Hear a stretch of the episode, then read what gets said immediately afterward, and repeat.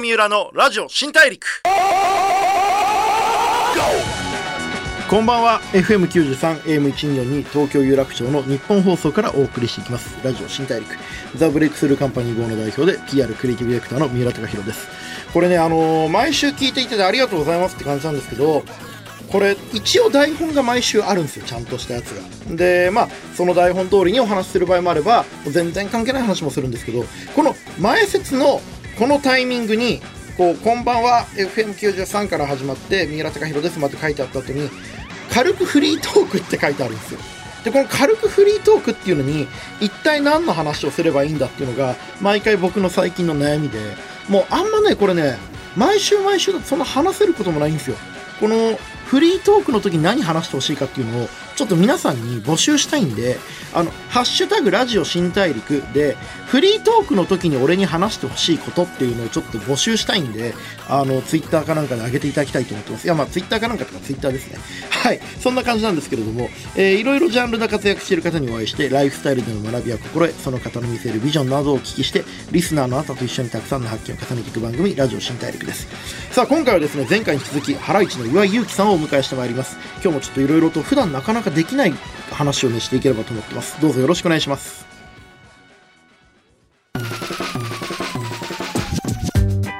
ブレイクスルー Here 郷三浦のラジオ新大陸。ブレイクスルーザ・ブレイクスルーカンパニー GO の三浦貴大がお送りしています。ラジオ新大陸。今回お話を伺うのは前回に引き続きハライチの岩井勇気さんです。よろしくお願いします。どうもよろしくお願いします。ハライチの岩井ゆきです。あのー岩井さんって、はい。はい。ラジオもめちゃめちゃ人気じゃないですか。あ、ラジオなんかも聞いてくれてる人多いラジオも人気で、まあ文章もすごい多彩だと思うんですけど、いやいやいやはこう一応ちょっとご紹介ちゃんとリスナーの方にも改めてしますね。岩井さん、1986年埼玉県生まれ、はい。えー3歳違いですね、僕と。幼稚園からの幼馴染だった澤部優さんと2006年にお笑いコンビハライチとしてデビュー。デビューしてすぐに注目を浴びます。岩井さんはボケ担当でネタも作っていらっしゃいます。はい。ちなみにこれあの、どうでもいい話なんですけど、僕は2007年に博報堂入社してるんで、おはいこう、社会人歴もちょっと近いっていう 感じなんですけれども、ねまあはい。同年代ですしはい。あの、いろいろとこう、お会いできてよかったなって感じなんですけども、あの、はい。今回のエッセイ集、うんえー僕の人生には、あ、第1弾のエッセイ集、僕の人生には事件が起きないが累計10万部突破で、で、先日エッセイ集第2弾、どうやら僕の日常生活は間違っているを発表されましたが、まあ連載もいろいろ抱えてらっしゃって、もう執筆には慣れた感じですか、執筆まあ慣れたとは思いますね、うんうんうん。まあその第一弾のエッセイよりは第二弾の方が絶対にかけてるとは思いますけどもね、ああ。うん。でも、めちゃくちゃ忙しいわけじゃないですか。うんなんかそうでもないですけどね。そうでもないってことないでしょ。い。やいやそうでもないですよ。本当ですか？そんなに出てないと思いますけど。いつ書いてるんですか？あもうでも大体夜とか、はい。まあでも本当に仕事行く前とかでも3時間ぐらいあったら1個かけるあ感じです、ねでもなんかそれはすごい僕も文章書くときあるんですけど、実際書き始めたら1時間くらいで書き終わるじゃないですか。ですよね。でも、はい。スケジュールの余白が3時間ないと書けないって時ないですか。わかりますわかります。あれ何なんですかね本当に。あの本当にねあのネタ書く時とかはそうなんですけど、はい。僕は、はい。なんかこう遊び尽くしてもうやることなくなったぐらいじゃないと書けないっていうのがあります。はいはいはい。はい。あのなんかこう、気持ちを作る作業ってやっぱありますよね。はい。もうなんかそう言うとなんか作家みたいで恥ずかしいい、やいやいや。気持ちを作らなきゃいけないとか言ってはいやでもなんか1時間で書けんだったら1時間あれば書けるだろうだと、本当になんか追い詰められてる感じだと書けないみたいなのはめちゃくちゃありますね。どういう思考法ではい、こうネタをか、まず、今日は、えー例えば、内容としてね、喉に刺さった魚の骨に悶絶するや否やスピーチを頼まれた同級生のヒロインをすっぽかす、あるいは地球最後の日に食べるものをひたすら想像しながら、トラさんの映画に涙するみたいな、こう岩井さんの日常がたくさん綴られてるはい。この本ですけれども、どういうはい。日常の中のうん出来事を選んで、どういうふうにこうエッセイ化していくんですか？まあネタも一緒なんですけど、うん。なんか膨らませ方は、うん。最初になんかこれを言いたいとか、このなんか面白いところを書きたいっていうところから、うん。うん。あれどんなエピソードだったっけっていうふうに広げて書くことが多いですね。だからそこに向かって書いてます。そあのあ、なんかこう、自分の中で、はい記憶を思い出して、ええ。この話だなとか、はい。この事件面白かったなっていうのは、うんメモとかに書いてるんですか、あ全く書いてないですね、うんうんうんうん。俺も本当にラジオのエピソードとか話す時もうん。全然書いてないんですよ、うん。なんか話そうと思って、うん。ああこれこんなことあったなって思い出すとなんかその派生してどんどん思い出していくみたいなことがあるんで。だから全くメモとか取らないからん。もうぽっかり忘れてるやつとか結構あって。はい。あじゃあもう座って、はいなんかあったかな？じゃああの話書くか。みたい。いなところから始めて、はい。うん。でまあ構成作って。そうですね。だからそのあの話どうだったっけな？みたいな。最初座って考える時間が一番長いかもしれなはいいですはいはいはい、はいまあそういうもんですよね、うん。あの人によると思うんですけど、い。プロットっていうか構成を書いてから、ええ構成を作ってからはい。文章化していく人もいれば、うん。バーッと文章にする方もいらっしゃると思うんですけど、はい。どっちのタイプですか、バーッと書いてますね。なんとなくやっぱネタ書いてるんで、うん。一応なんかなんとなく気象転結みたいになってそうな感じはしますけど、うんうん、いやいやめちゃめちゃその小話というか、はい完成度の高いはいこう落語というか小話というか。で別にその派手なオチがあるわけじゃないんですけど、ちゃんとこう情緒的な余韻があるというか。あのそうなんですよね。あの、うん。バーって書いて、うん。最後の2行ちょっとなんかあの情緒とか、うん。なんか空気雰囲気で終われば、うんうんうんうんいいエッセイだったみたいになるんじゃないかとますまあまあまあ始まりと終わりにねこう エッセイ感の漂うそうなんですよね。最後の行をめちゃゃくちゃ大事にしてはいはいはいはい。なるほどなるほど。いいっすよね、うん。そのちょっといくつかあの抜き出しますけどね、はい。これ暗闇ボクシングの真相っていう、うん。まあめちゃめちゃあのこれも面白かった話なんですけど、始まりがここ何年も運動という運動をしていないから始まって、うん。ラストの2行が運動はしようと思っている、うん。もし僕の想像の方の暗闇ボクシングを見つけたら入会するかもしれないっていう、うんうんちょっと星新一みたいな。そうそうです。SF 的な余韻を残して。一番なんかそこ丁寧に書いて、あとは雑でもなんとかなる。いな、はいはいはい、途中は面白いこう、はい。自分をいじるような感情で物語を紡いでいって、はい。ラスト2行ではい。読者の感情をちょっと誘導するみたいなん作り方されてますよ余ね。韻で終わればうん。雰囲気出るなみたいなうん思ってたんですけど、はい。第2弾のエッセイになってから、はい。ちょっとなんかその編集の人に、うん。なんかそれを多用しすぎじゃありませんかって見つかされてなんか。はい、あの編集者の人ってやっぱできる人見抜いてきますよね、見抜いこっちのパターン化を。だからもうちょっと内容をうん。ちゃんと詰めて、うん。雰囲気で終わんなくても、うん。スパンって終わっても、うん。面白くもなんか読めるようには2段はしてる、なるほどなるほど。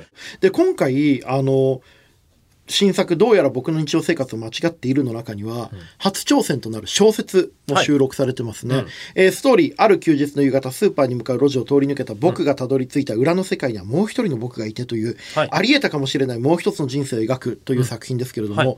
これ小説はあの今回どうして書かれようと思ったんですか？いやもう本当にこれ明確な理由があって、うん。あの編集の人に書けって言われたからですけど、それはね明確な理由って言わないですね。言わないですか？書いてみろって言われたんでちょっとチャレンジしてみたっていう書いてみろっていうかもう書けて。ああなるほど。命令系で。あのもう、はい。次のエッセイには最後に小説をつけますっていう。ああ、やられちゃった。決定事項みたいな感じで言われて。あの、メガネの文化系女子の編集者の方に。はい。なるほど、なるほど。なんかこう、芸人さんで小説を書かれてる方って今、まあはい。何人かいらっしゃると思うんですけれども、いると思いはい。お笑いと小説の執筆ってやっぱちょっと近いものがあるんですかね？あーどうでしょうね。なんかファンタジーを僕らはあのネタの中とか漫才の中に使うこともあるんで、うん。そういう意味ではファンタジーを使ってるっていう意味では一緒かもしれないですけど、書き方はちょっとやっぱ違うかもしれないですね。うーんなるほどなるほど。多分こうネタを拝見してても、はい。こういう文章を読まれていても、やっぱりこうなんていうか派手なことは起きないが、うん。なんかこう日常というか、うんあの視点の捉え方によっては世の中ってもう十分面白いよっていう、はいはいはいそういうことに気づかせるっていうのが多いですよね。あまあそういうなんかやり方をしてますね。その作風っていうのはどこでいつからこうそっちだなって思われたんですか、いやもう無理なんですよ。なんかもうエピソード量産するのが、うんうんうんうんまず、そんなにないじゃないですか、うん。だからもう小エピソードというか何にも起こってないことを面白く書くっていうのがもう量産するというか、もうラジオのエピソードを毎週話さなきゃいけないんで、毎週やるんだったらもうこういうやり方だなっていう感じで培われたと思いますけどね。でもそうやってこうネタもそうじゃないですか、はい。その芸人としてうんなるって決めた時から、はい。ある種その作風はもう見えてたんですか？いやネタはもうやっぱり違いますね、うん。まあ明確には笑えないといけないですし、うん。でも大爆笑を起こさないといけないんで、うん。やっぱこのネタのこのチョイスの仕方とエッセイのこの題材のチョイスの仕方っていうのはやっぱ全然違うとあ思いそうですか。ネタはどうやって選ぶんですか、ネタは、うんああでもなんか爆笑できるようなやっぱ一くだりから作ってるような気がしますけあーなるほどなるほど。ねだからまあ一個その山場を作ってそこに逆算して持っていくみたいなイメージなん逆算ですね。はい、ああ、うんなるほどなるほど、はい、こうでも今実際岩井さんって、まあ、ラジオのパーソナリティもちろん人気ですけど、まあ、ゲームのプロデュースとか、はい。漫画の原作もやって音楽作ったりドラマや CM への出演とか、うん。めっちゃ仕事広がってるじゃないですか。広がってますね。はい。これは自然な流れなんですか？それともある程度芸人っていうところからいろいろ越境していくぞっていうのはもともと思われてたんですか？あのーなんかあんまやりたくない仕事もたまにあったりするんですまあ生きてればいろいろありますよね、はい。うん。結構文句言いたいというか。文句言いたいってあなんですか、のはい。ー何が嫌なのかってはいはいはい。いうことを言いたいんですけど、はい。とりあえずやってみないと言えないじゃないですか。はいはいはいはいだからとりあえずやってみてるって感じです。ああなるほど、はい。あんま断らない、あー一応一回やってからはい。文句言いたいんで断らないかもしれないですね。うん。こうある種そのまあ松本人志さんがねそのええ。芸人っていうのは、知能に関する最高の運動神経を持ってる人間だから、はい。何でもできるはずなんだってことをうん。おっしゃってたんですけど、はい。ある意味岩井さんってやっぱそれに近いというかこうあらゆるその人間の感情とか日常をちょっと面白く見る視点を一個持ってれば、うん。他のどんな表現でも戦えるんだっていうことを視点こそがまあ一つ一番使える武器なんだみたいなことをこう体現されてる感じがしますけどね。あそれはなんか得意かもしれないですね、でも演技とかになってくると、うん。もうなんかドラマとかたまに出てますけど、全然なんか向いてないのか、うん。全然好きじゃないのかどっちかだなって思いながらやってますね。はいはい。はい。今、今、今の話も結構面白くて、ええ。向いてないということと、はい。好きじゃないことは違いますもんね。あそうなんですよね、ううん。でもなんか向いてるってなんかすごいいいって言われ続けたら、うん。なんとなく好きになってくるみたいなところもあるじゃないですか。でもなんか言ってくれてる人に対してうん。あんま信じれないんですよね。なんかプロデューサーとかが言ってきてると、うん。あなたがブッキングしたからそれは褒めるようになって。る。まあまあ、お前の仕事の都合だろみたいな。そうそうそうそう。みたいに思ってくると、うん。本当かなって思いながらやってる節はあります、褒められると疑うんすか？いやちょっとありますねなんかうん本当にストレートに素直に受け取れないですねこんだけ褒められてるのに。いやでもねあんまり自分が褒められてるみたいのもあんまりはいその信じてないんで言わないんですよねなんかねごめんなさい。信じてない。うん、はい。なんかこの一過性でうんなんかちょっとなんかこれを言うことで自分のなんかセンスを見せつけてるみたいな時もあるじゃないですかはいはい人って。なんていうか、自分、好きなものの偏差ではい自分をブランディングするみみたいな、たいな。はい。うんその偏差にはい。使われてねえかこれっていう時はたまにありますね。あはいー疑り深いですね。まあまあ、そういう要素ももちろんあると思いつつ、みんなが、はいそのこれ好きかもしんないけど、ん逆に俺は好きだよで岩井選んでたとしたらちょっと腹立つじゃないですか。うんうんなるほど、なるほど。その逆にの象徴みたいな。はいはいはいはい。いや俺結構マイノリティの象徴みたいにななるじゃないですか。はいはいはいまあ多くの人たちがね、そのマイノリティであることを逆に武器にするん風潮が今ある中で、りますよねマイノリティになって利用されたり消費されることに対してうん一定の危機感を持つっていう。まあそれって本当に、はい。そこのなんて言うんだろうなマイノリティうのんこのブームみたいのってめちゃくちゃ早いじゃないですか、うん去るのが。はいはいはい、はい。それちょっと危ねえなとは思いますよ、ああ、なるほどなるほど。その、多少実力があったとしても、はい。ブームの人って思われた瞬間、はい。終わりが来ますもんね。あそうなんですよね、だからそれあんまりなんかハライチってそこがなかったんですよね、はいはいはいはい。あんまりドカンとなんかブレイクした時がなかった。でも、なんか淡々とずっと売れてますよね。そうなんか淡々と言ったら失礼なんですけど。ぬるぬるぬる。るってずっとテレビ出てるみたいな。感じでまあ一応そのなんか停滞してることはないんで、うん。なんかよくはなってってるんですけど、芸人さんってやっぱはいテレビに出るのが一個、えまあ、ポイントだったりするじゃないですか。もちろんその、テレビに出ないことを武器にされてる方もいらっしゃいますけど、はい。やっぱり多くの芸人さんがテレビ出たいっていうマインドでやってる中で、こうハライチがはい。割と早い時期からテレビに出るようになっていったのは、それはどういうところが勝ち筋だったんですか？僕らはでも、はい結局 m 1出た時にテレビバーって呼ばれるようになったっていうのがあるんですけどだからそのまあ言ったら普通の漫才じゃなくて、なんかこううーんとまあ王道漫才以外の漫才をうん。なんか作るっていうことに僕が終始してて、うん。なんかそれがうまいことできたんですよ、なんかそっからだと思いますけど。でも今度ね m 1出るんですよね。あ出ます出ます。はい。あれは今回最後のチャレンジを。はいどういう覚悟でやるんですか？あんまりそんな熱い気持ちじゃないですよ。ごめんなさい、ちょっと、俺ね、はい。熱くしちゃいたかった。ごめんなさい、今ね、ごめんなさい、うん今、今俺はうん。岩井さんを消費しようとしました。ごめんなさい、今、今俺はね、やっかた、やっちゃった。素晴らしいですね。え？なんかそれに気づけてるっていうところって俺なんかすごいいいなと思いますよ。広告屋なんですよね。こういうとこあるんですよ。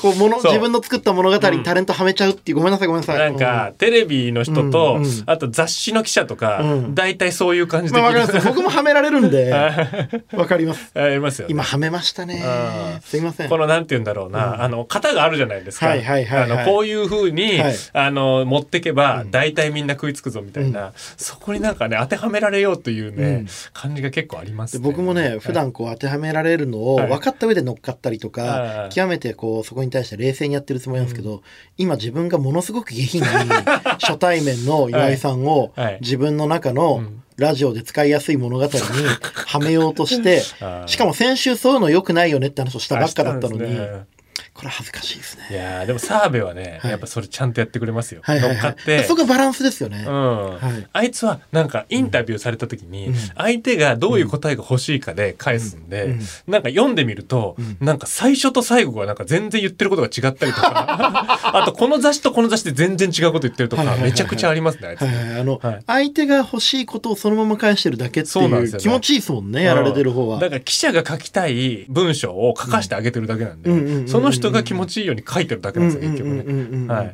まあでもそれはそれで芸だとはい思うんや、ですけど。はい。楽は楽なんですよね。あ、のすごく難しいことだが、はいそっちを選ぶことは割と楽なんですけど、うん岩井さんのその自分のポリシーとか自分自身の考えとかスタンスを一回ちゃんと立ててそこからブレないって決めてる感じは、はい。これはこれで結構しんどいっすよね。まあそうですね。なんか自分の中でうん。辻詰まってないと気持ち悪くなっちゃったりとか、うん。なんかこう今どういうスタンスで言ってんだろうってなっちゃうのが、うん。結構あん好きじゃないというかやっぱりその嫌なんですよね。自分に自分が一番厳しいんでしょうね。なんか監視してますね、はい、ね。そのちょっとこうあこいつ今ダサいことやってんなとか、うん。あ俺今ちょっと恥ずかしいことしてるなっていう、うん。視線の冷静さが、はい。エッセイとか読んでてもすごいっすもんね。それ出てますか？やっぱり。異常に自分に対して意地悪っていうか。あーちょっとうんシビアなのかもしれないですね、うん、なんかこれはやらないようにしようみたいのは結構ありそうな感じがしますけど。あでもさっきうんうん m 1のはい話出ましたけども、その熱い気持ちでなんかエントリーしたわけじゃないとは言いましたけど、はい。まあ一応、うん。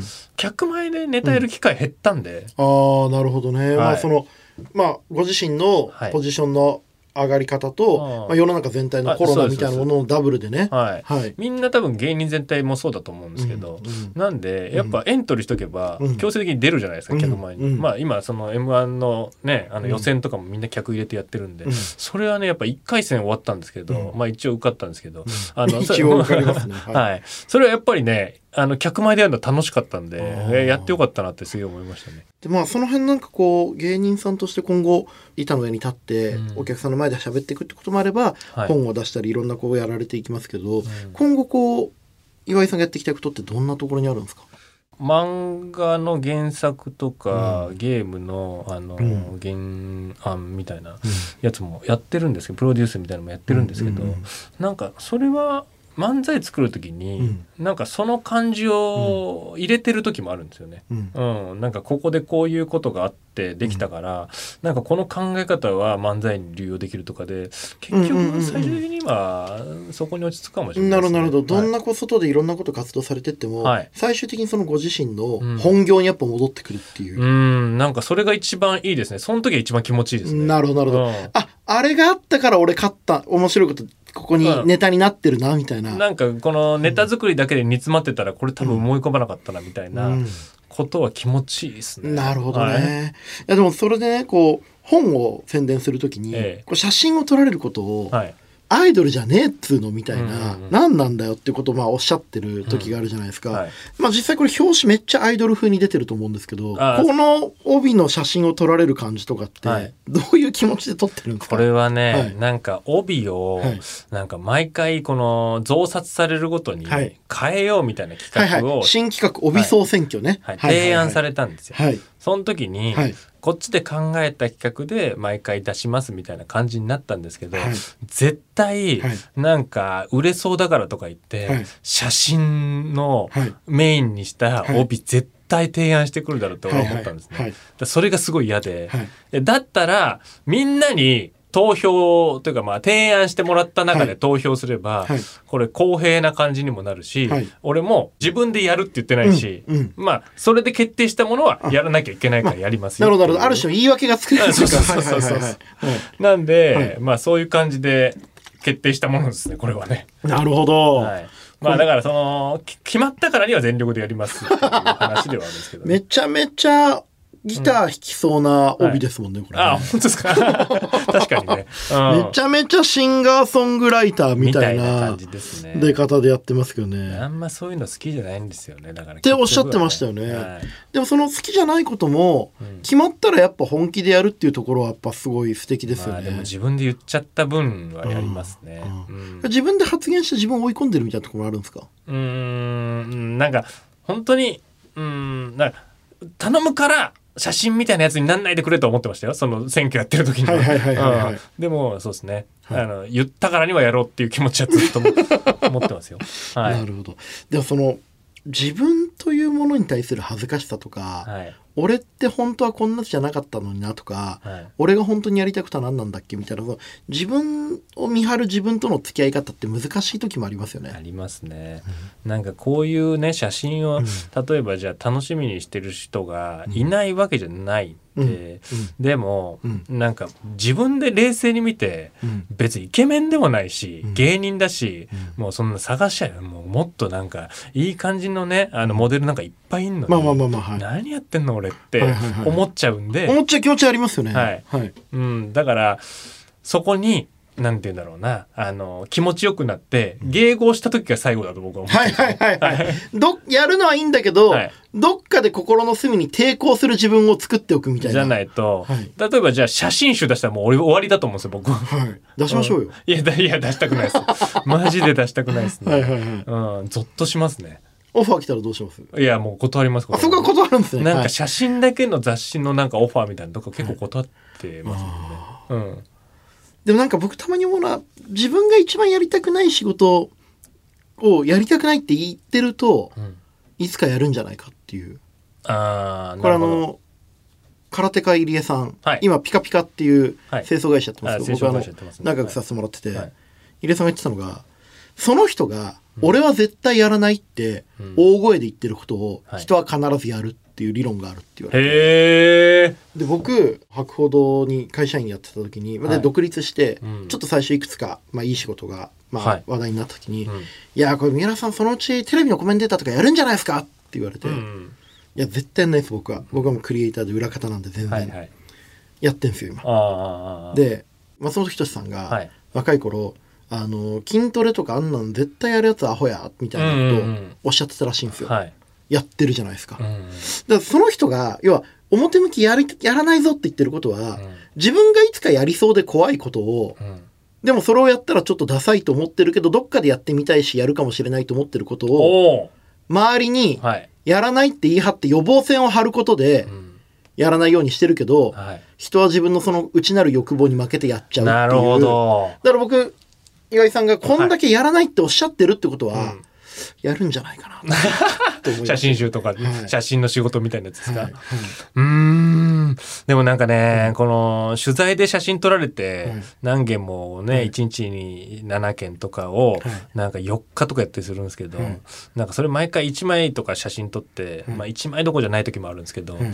もうね頭痛くなってくるんですよね。なんかそのあ笑顔を。顔を食って作らなきゃいけない。もうなんか体が拒否してんだという。表情筋ってあるんだなって思いますよね、はい。うん。あこれ表情って筋肉だったんだみたいな。そう。はい。あれはなんかちょっと体調崩してんなっていう時は結構あるんで、なるほど、うん、そこは体との相談かもしれないですね。でも今絶対やらないから、はい。最終的に体との相談に今この2分でなったんで、あ写真集楽しみにしてます。岩井さんちょっと写真集に向けてねねこれから、はい。はい。2週にわたりいろいろお話写真集にいただいて。向けてではない全然。はい。2週間にわたって本当にいろんなお話本当にどうもありがとうございました。あのどうやら僕の日常生活は間違っている、帯に注目しながら読んでまいります。はい、ありがとうございましたありがとうございます。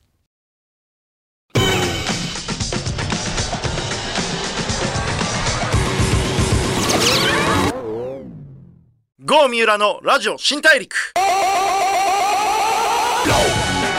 FM93、AM1242 東京有楽町の日本放送からお送りしてきましたラジオ新大陸。ハライチの岩井祐希さんをお迎えしてお話を伺ってきましたが、いかがだったでしょうか？あのー、めちゃめちゃ面白い話したなって僕は思ってるんで、あのー、ぜひ皆さん、ラジコでね、これ繰り返し聞いてほしいなっていう、結構なんか深い話だと思うんですけど、一個だけリスナーに伝えられなかったことがあって、岩井さんね、めっちゃ顔怖いんですよ。なんていうかね、いや別に顔怖いってのはヤンキーとか、その、オラついてるとかそういう意味じゃなくて、すごい知的な、絶対この人ギター弾くなっていう雰囲気の外見をしてらっしゃるんですけど、こう、めちゃめちゃすごい、こう、冷静で、めっちゃこう、深いこと考えてるぞっていう顔で、目をずっと見てくるんですよ。